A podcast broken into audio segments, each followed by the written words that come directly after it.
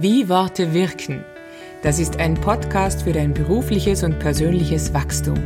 Menschen aus ganz unterschiedlichen Berufsgruppen erzählen über ihre Erfahrung, über ihre Sicht, wie Worte wirken, welche Kraft sie haben. Es geht also um effektive und effiziente Kommunikation. Viel Spaß! Am Mikrofon ist Heidi Winsauer und per Zoom zugeschaltet ist Andreas Batlock, gebürtiger Vorarlberger, Mitglied des Jesuitenordens und beruflich hauptsächlich in München tätig. Herr Watlock, schönen Vormittag nach München. Wie geht's Ihnen in Ihrer Arbeit als Jesuit und was ist Ihre Erfahrung? Wie wirken Worte? Hallo, Frau Winsauer, grüß Gott nach Vorarlberg. Ja, es kommt darauf an, ob es das gesprochene Wort ist oder das geschriebene Wort. Ich bin ja eher ein Schreiber in verschiedenen Zeitschriften, Magazinen. Das kann man natürlich dann nachlesen. Was anderes ist das gesprochene Wort in der Predigt. Und da merke ich, kommt es auf die Stimme an, auf die Körpersprache, auf die Bilder, die ich verwende, auf die Tonalität und auf die Stimmung eines Raumes auch. Und da hat der, der spricht, nicht alles unter Kontrolle, weil es ja auch einen Resonanzkörper gibt. Und ich bin auch nach 30 Jahren als Priester immer noch überrascht über manche Reaktionen, dass manchen etwas auffiel, was für mich gar nicht so wichtig war, das, was hängen blieb, dem ich gar keine große Bedeutung gab. Und da merke ich, Leute spitzen die Ohren, hören aufmerksam zu. Und das heißt aber auch für den, der spricht, bereite dich gut vor. Wie, wie gehen Sie damit um, wenn Sie sich für eine Rede vorbereiten? Ja, predigen heißt verkündigen. Und da rede ich eigentlich nicht über mich, sondern aktualisiere das Wort Gottes. Was bedeutet das für uns? Ist das Geschichte? Wir sind ja keine Museumswärter. Baut das auf, tröstet es, stärkt es. Das ist für mich dasselbe, wie wenn ich im Beichtstuhl sitze. Wir sind hier in St. Michael eine Beichtkirche, wo jeden Tag gebeichtet wird. Mein Interesse ist, dass die Leute aufgerichteter rausgehen, als er oder sie hereinkommen. Und da gibt's viele Belastungen. Und beim Predigen oder beim Reden, ich bin letztes Jahr 60 geworden und ich bin jetzt in einem Alter, wo ich was bewirken will. Ich möchte nicht gescheit und klug und originell äh, sein oder ein Feuerwerk nach dem anderen. Das weiß ich schon, wie das geht. Natürlich gibt's auch kleinere Tricks. Also zum Beispiel Pater Rana, äh, der hat manchmal eine Vorlesung begonnen mit den Worten, gähnen Sie nicht, ich habe noch gar nichts gesagt. Da hat man gleich die Lacher auf seiner mhm. Seite. Oder man fixiert jemanden, spricht ihn oder sie an, äh, how to catch Aufmerksamkeit sozusagen. Aber ich bin kein Entertainer oder kein Fernsehmoderator. Die haben Tricks und natürlich auch Hilfen im Hintergrund. Wir sehen das ja nicht in der Kamera. Das ist live in einer Predigt, in einer Ansprache, bei einer Vorlesung etwas ganz anderes. Und da merke ich, äh, da wirken sie, wenn sie echt sind, überzeugen. Und äh, der Papst Paul VI., der wurde oft nur noch mit seiner Pillenenzyklika in Verbindung gebracht. Der hat in einem Schreiben Evangelii Nuntiandi mal gesagt, äh, die Leute von heute, die hören lieber auf Zeugen als auf Gelehrte. Und wenn sie auf Gelehrte hören, dann deshalb, weil sie Zeugen sind. Mhm. Und mein Eindruck ist, dass die Leute ganz genau spüren, ist der oder die dabei? Glaubt er das auch? Oder ist eine Predigt oder eine Ansprache an eine Aneinanderreihung, eine Collage von frommen Phrasen? Und da merke ich halt, dass mich meine Krebserkrankung, äh, die 2017 begonnen hat, sehr verändert hat, weil ich mir da selber sagen musste, glaubst du das? Wir fallen niemals tiefer als in Gottes Hand. Also bevor man so wegsinkt äh, in die Narkose und nicht weiß, wie wachst du wieder auf, wachst du überhaupt auf, wie ist es, geht es vier Stunden, geht es sechs Stunden, was ist, wenn du behindert bist, arbeitsunfähig bist, da kriegt man schon nochmal einen Schauer und fragt, taugen die Worte, die du selber anderen sagst, für dich? Und da habe ich dann radikal abgespeckt. Es hilft, wenn man ein Arsenal an Phrasen hat. Das hat auch ein Polizist oder ein Richter oder sonst ein Beamter. Aber ja, wie gesagt, äh, Verkündigung heißt ja nicht, ich verkündige mich, sondern ich erinnere an biblische Verheißungen, Perspektiven, die ich nicht mir selber gestrickt oder erfunden habe und die muss ich aktualisieren. Und das gibt Menschen eine Perspektive oder einen Trost. Und das kann in einer Predigt gelingen. Manchmal misslingt es auch. Hm. Aber Herr Bartlock, ganz ehrlich, also jetzt sind Sie natürlich in, in Ihrem Wesen, so wie Sie sprechen, das hört man schon, schon ein außergewöhnlich bemerkenswerter Mensch. Die Ausbildung haben aber viele, die im, in, der katholischen Kirche arbeiten. Oder ich nehme an, es ist dieselbe Ausbildung. Warum sind es so, so Leuchttürme oder so einzigartig oder so wenige Menschen, die so nahe an den Menschen predigen? Und warum ist die Masse derer, die, wie Sie vorhin gesagt haben, über die Menschen hinweg halt in Floskeln reden, aus meiner Empfindung zumindest, doch so hoch und groß? Weil ich glaube, das ist ja nicht der größte Schmerzpunkt, den die Kirche momentan hat, dass ihnen die Leute reihenweise davonrennen und lieber irgendeinem Coach das Geld hinterher tragen, weil der näher an, an ihren Bedürfnissen spricht, als wie es die katholische Kirche macht. Oder mhm. bin ich da auf dem Holzweg? Ja, vielleicht begegnen sie zu wenig begabten Priestern. Es kann nicht jeder alles. Ich meine, äh, ein warmherziger, empathischer Seelsorger zu sein, ein guter Verwalter zu sein, ein guter Prediger zu sein, da erwarten wir oft zu viel von Dingen. Ich bin ja kein Pfarrer, ich habe jetzt nicht die Frustrationen und Niederungen des Alltags. Wir sind hier eine Rektoratskirche. Ich bin ein Mann des gesprochenen und des geschriebenen Wortes. Da macht die Erfahrung über die Jahre hinweg auch sehr viel. Also ich, äh, meine Bibliografie hat 40 Seiten. In 40 Jahren kommt schon was zusammen. Aber ich bin jetzt auch nicht auf jeden Artikel aus den 1980er Jahren stolz, wenn man mir den unter die Nase riebe. Und ich würde sagen, naja, das würde ich jetzt schon ein bisschen anders sagen. Das hängt auch mit dem Alter zusammen und mit den Lebenserfahrungen, aber auch mit Rückmeldungen, die Leute geben. Ich habe zum Beispiel die Predigten vom Bischof Reinhold Stecher verschlungen in Innsbruck. Metaphernreich, Feuerwerke. Aber im Nachhinein geht es mir dann so, wenn man gefragt wird, was hat er gesagt? Ja, toll. Ja, was hat er gesagt? Toll. Außer dass es toll war, kann man keine Inhalte sagen. Und man muss schon schauen, was möchte ich, dass hängen bleibt. Und das ist ein, wie soll ich sagen, ein Gesamtpaket aus Körpersprache, aus Tonalität, aus Inhalten, die überzeugen, und dann muss man halt auch sagen, dass es heute anders als vor 40, 50 Jahren viele Konkurrenten gibt. Äh, Messe ist keine Unterhaltungsshow. Äh, da müssen Sie von Kreisen bis Babys alle bei der Stange halten. Das ist fast ein Ding der Unmöglichkeit. Darum gibt es ja auch den Ritus, feststehende Teile, die immer gleich sind. Äh, und auch da kommt es darauf an, wie ich spreche. Also ich bringe ein Beispiel ich lebe in einer Kommunität, wo der Älteste mit 89 das Tischgebet spricht. Der war 40 Jahre Professor in Rom. Aber wenn er ein Gebet spricht, äh, ist das in einem Tonfall, als ob er die Bedienungsanleitung für einen Rasenmäher oder einen Staubsauger äh, verliest, verliest, äh, da ist meine Andacht weg. Mhm. Aber ihm das zu sagen, bringt nichts. Er meint es nicht so, aber so kommt's an. Hm? Mhm. Aber das ist auch in einer Predigt so. Fragen Sie mal drei Leute, was hat er gepredigt? Und Sie kriegen sicher fünf Fassungen, was derjenige angeblich äh, gesagt hat. Da würden jetzt die Lateiner sagen, omnia quod recipitur ad modum recipientis recipitur. Jeder hört das heraus, was er oder sie auch hören will. Also stille Post. Ja? Mhm.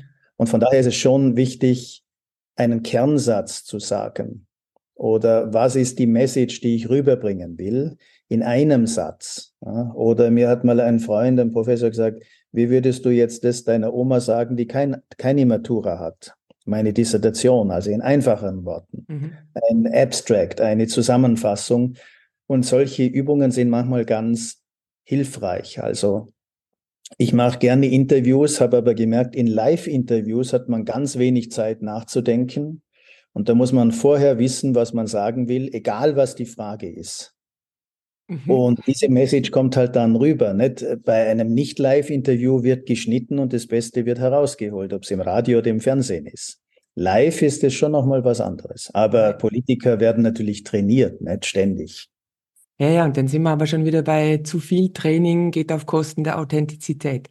Das stimmt. Was ich schon merke, und das ist so spannend, ich habe zwei Kinder, sieben und neun Jahre alt, und natürlich momentan, also wir wollen ihnen schon zumindest das erlebbar machen, wie die Kirche ist. Und ich muss jetzt auch dazu sagen, in Dornbirn erlebe ich es auch wirklich sehr oft positiv. Mhm. Die geben sich wirklich Mühe, äh, Familiengottesdienste mit den Menschen zu sprechen. Und merkt dann aber hin und wieder schon so ein bisschen, dass wenn die älteren Menschen eben mit dieser, mit dieser vertrauten Routine Mühe haben, weil denen nimmt man etwas. Also das ist mhm. schon also eine Gratwanderung, oder? Für die einen ist es ein Juche, wir sind willkommen, wir dürfen mit den Kindern kommen und gleichzeitig die anderen, die jahrzehntelang äh, in die Kirche gegangen sind, wo es immer gleich gelaufen ist, die müssen sich jetzt plötzlich an etwas gewöhnen und denken sie so, hm, das war aber früher, war da Ruhe in unserer Kirche und also auch da wieder, ist allen recht zu machen, ist ja total schwierig, aber auf wen konzentriert man sich jetzt? Auf die, um es jetzt ein bisschen ähm, überspitzt zu sagen, auf die Schäfchen, die noch gut und gerne bleiben oder auf die, die kommen sollen? Was, was ist da Ihre Empfehlung oder wie sehen Sie das? Da haben wir es hier in München natürlich leichter, weil wir viele Messen haben. Also 7.30 Uhr ist für all die Leute, 9 Uhr ist das Hochamt mit Orchester, Mozart, Bach, Beethoven, 11 Uhr ist ein Familiengottesdienst. Das ist im Moment unser Schlager. Kinder kriegen sie nicht so schnell aus dem Bett zum Frühstück. Das ist eine kindgerechte Liturgie, wo die herumgehen dürfen, wo nicht gepredigt wird, sondern wo man runtergeht in die Bank rein und dann die Leute anspricht. Und dann haben wir um 18 Uhr noch einen Gottesdienst und um 21 Uhr, da kommen junge Intellektuelle, die Freitag, Samstag, Sonntag für sich wollen. Da geht's meditativ zu. Also das ist ganz was anderes wie in einer Pfarrei, wo es nur einen Gottesdienst gibt oder zwei und wo dann die verschiedenen Bedürfnisse eben aufeinander klatschen. Viele sagen ja auch, früher war alles Latein, kein Mensch hat's verstanden, aber es war halt überall Latein, auch wenn ich nach Hongkong auf Urlaub gefahren bin. Und es war eine Stunde Auszeit.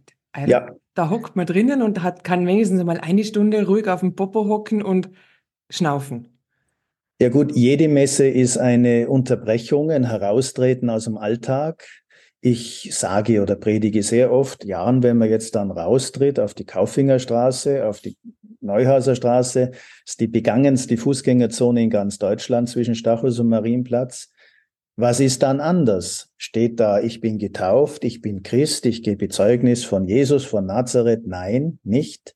Aber natürlich ist eine Frage, ob diese Art von Unterbrechung, 50 Minuten, eine Stunde, eine Auswirkung hat auf das Leben einer Stadtgesellschaft, auf Politik, wie sie im Konkreten gestaltet wird. Sonst ist es eine mehr oder weniger schöne Sonntagsbeschäftigung, was auch was ist. Hm? Aber Glaube hat ja auch mit dem Alltag zu tun. Und für mich ist ganz eine entscheidende Sache, ist mein Glaube alltagstauglich, krisentauglich, natürlich auch intellektuell belastbar, argumentativ muss er sich ausweisen können, nicht nur Formelsprüche. Und da fängt es dann an, je nach Typus, äh, wie man intellektuell, wie man emotional aufgebaut ist, äh, wie es dann eben rüberkommt. Und ja, auch ich mache Fehler oder man vergreift sich mal in einem Bild oder manchmal gibt es ja auch Rückmeldungen, dass Leute sich missverstanden, beleidigt fühlen, ohne dass man irgendeine Intention hatte.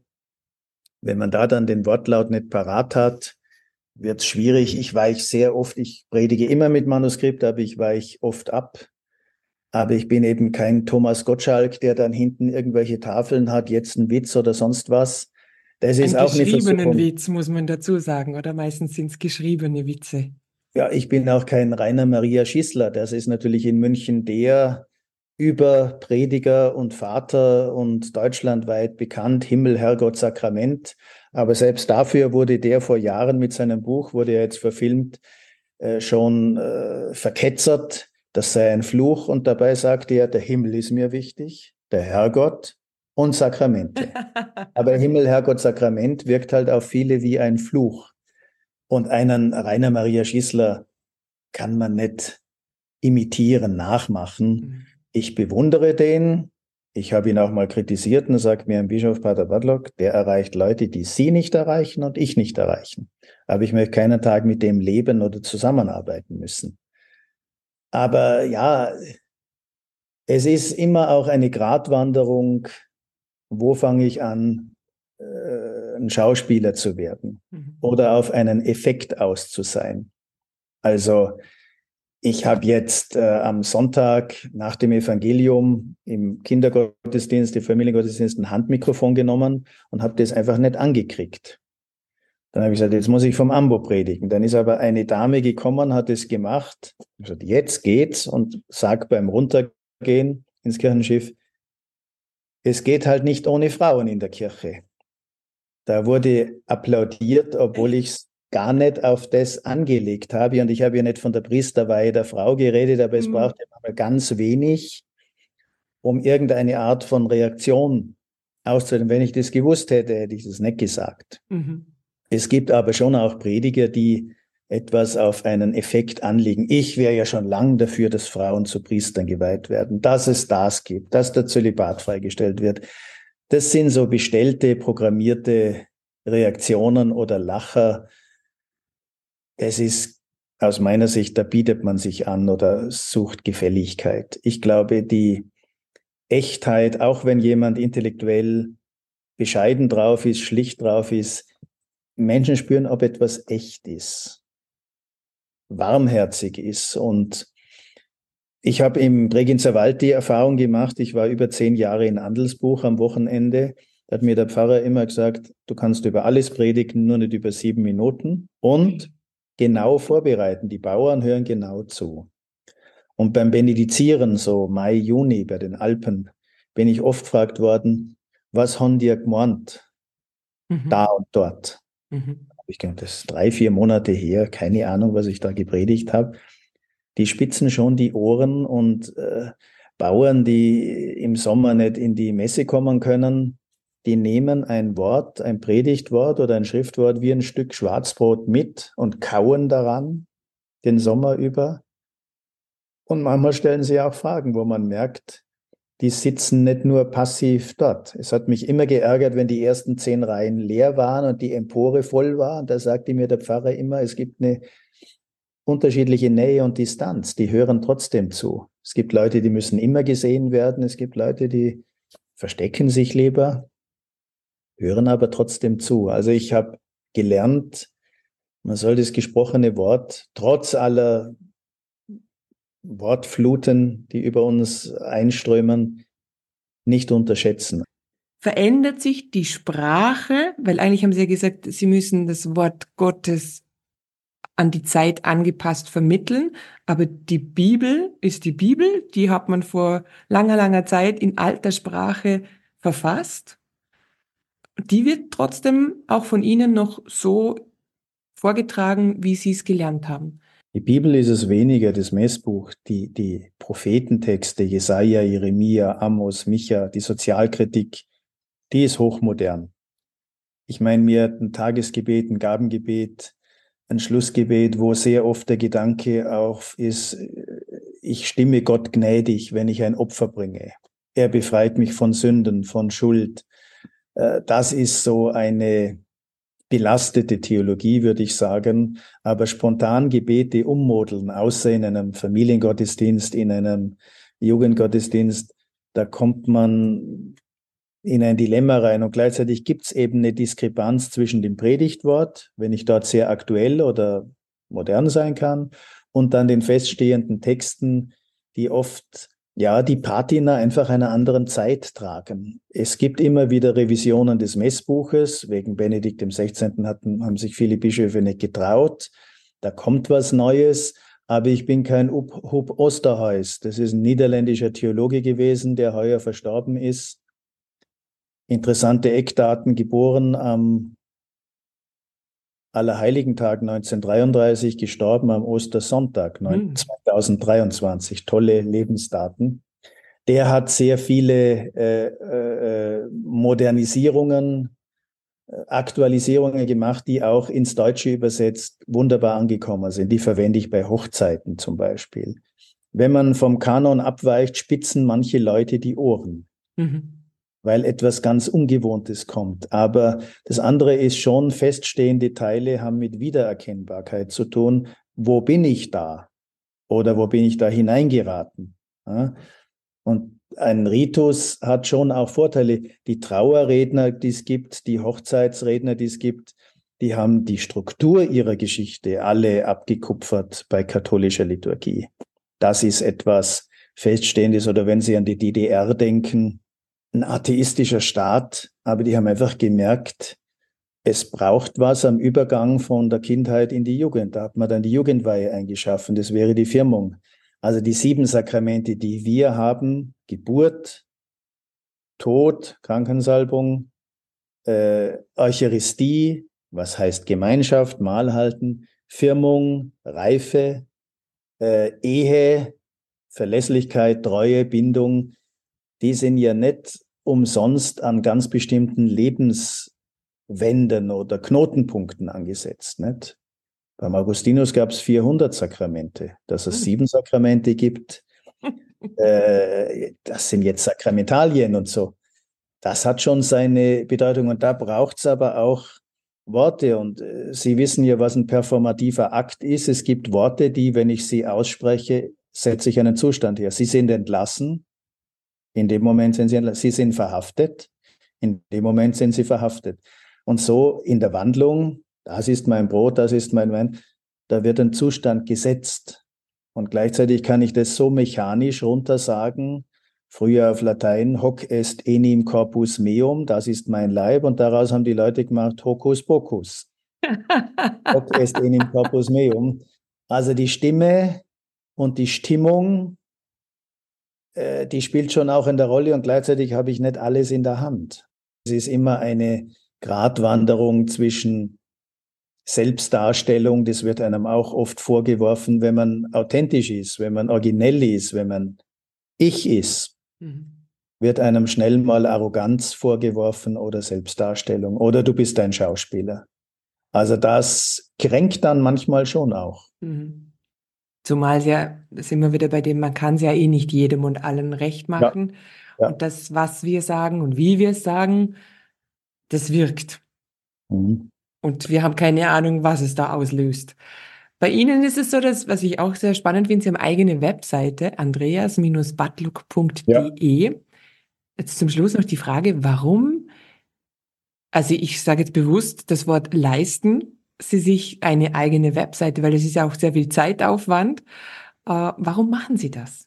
Ich war 17 Jahre lang bei den Stimmen der Zeit und davon acht oder neun Jahre Chefredakteur. Dann sollte ich 2017 aufhören, hätte eine Sabbatzeit gemacht. Ach so, ja. Dann mhm. kam eine Krebserkrankung, ja. Und dann war ich eineinhalb Jahre mit meiner Krankheit beschäftigt und dann war ich praktisch unsichtbar. Die Leute waren gewohnt, also monatlich kann man von dem was lesen. Und dann kam die Idee mit der Webseite auf, wo ich halt jetzt meine Artikel, die ich äh, wo veröffentliche, auch äh, hinterlegen kann, posten kann ich habe mir, ich habe das Geld bekommen, ich habe mir das machen lassen, jetzt kann ich selber füttern. Und das andere sind mein Franziskus-Blog. Ich habe zwei Papstbücher geschrieben, da erwartet man zu manchen Dingen einfach auch eine Stellungnahme und beim Papst Franziskus, der manchmal zu viel redet oder sich in Widersprüche verstrickt, muss ich auch kritisch sein, sonst bin ich einfach unglaubwürdig. Hm. Aber es ist ein wirklich lesenswerter Blog, also da mal immer wieder reinhören. Mich. Ja, also mich hat's sehr gefreut, dass ich Sie da jetzt in diese Reihe des Podcasts Wie Worte wirken aufnehmen kann und auch da ein bisschen dafür sorgen kann, dass Sie gehört werden. Und Gut. ich habe das ja auch, also Sie haben diese Termine, ah, gibt's auch eine Rubrik bei Ihnen, das heißt, mhm. Sie sind also auch gerne Gastredner. Ja. Ja, wunderbar. Herr Butlock, Sie sind ein vielbeschäftigter Mann, ich danke für dieses Gespräch, auch für diese offenen Worte. Und was wünschen Sie sich und den Menschen hier, ich lasse Ihnen jetzt quasi das Schlusswort, äh, für Weihnachten hin? Dass uns das ans Herz geht, dass das, was für mich und für heute und für 2023 bedeutet, dass Gott nicht eine Monade geblieben ist unter sich, sondern dass er auf die Welt gekommen ist, als Kind in der Krippe, auch wenn dieser Weg von der Krippe zum Kreuz führte. Dass das was mit mir und meinem Leben zu tun hat und nicht nur eine fromme Geschichte der Vergangenheit ist. Dankeschön. Dankeschön. Für Gott. Wie Worte wirken. Das ist ein Podcast für dein persönliches und berufliches Wachstum. Es geht um effiziente und effektive Kommunikation. Gestaltet wird der Podcast von Helga Boss und Heidi Winsauer. Wenn dir gefallen hat, was wir dir hier bieten, dann freuen wir uns über eine kurze Rückmeldung. Unsere E-Mail-Adressen findest du in der Beschreibung verlinkt. Bis zur nächsten Podcast-Folge wünschen wir dir eine gute Zeit und erfolgreiche Gespräche.